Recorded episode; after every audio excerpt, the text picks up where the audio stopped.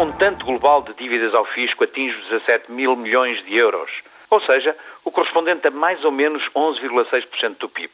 Será caso para dizer que anda o país a apertar o cinto por causa de 3% de déficit a mais, enquanto quatro vezes mais do que isso anda por aí no bolso de relapsos que não cumprem as suas obrigações fiscais e, com isso, condenam os contribuintes zelosos a exportularem mais do que lhes incumbiria ao fisco.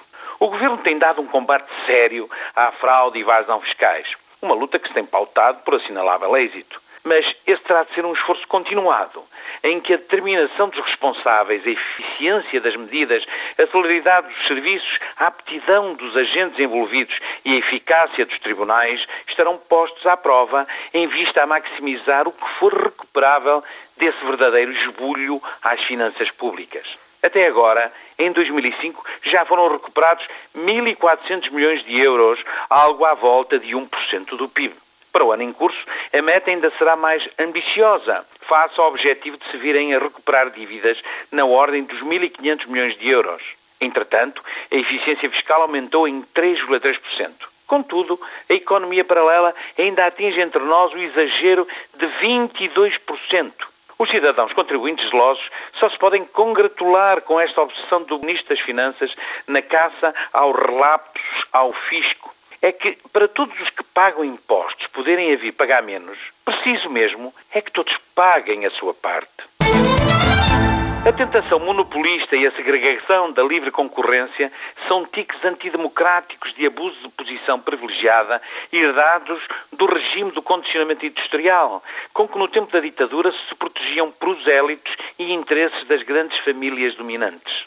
A democracia económica pressupõe transparência, livre iniciativa e uma concorrência aberta. Contudo, 30 anos de coexistência democrática e 20 de convivência comunitária não foram suficientes para institucionalizarem tais valores.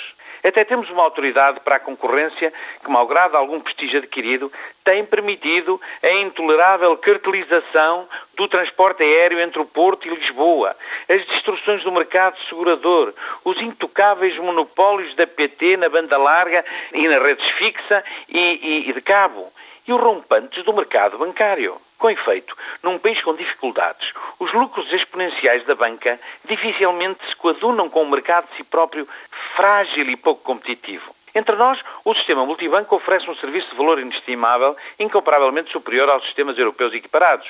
Numa única rede integrada, todos os bancos operarem em Portugal com índices de eficácia e produtividade assinaláveis, ao ponto de, hoje em dia, existir uma dependência pública generalizada do multibanco. Por isso, quando um administrador bancário, logo corroborado por responsáveis de outros bancos, vem defender a necessidade de cobrar mais comissões pelas operações realizadas no sistema multibanco, isso só poderá significar tentativa de atropelo à concorrência, porque os consumidores não dispõem de alternativa ao sistema instalado, não podendo recorrer a redes independentes.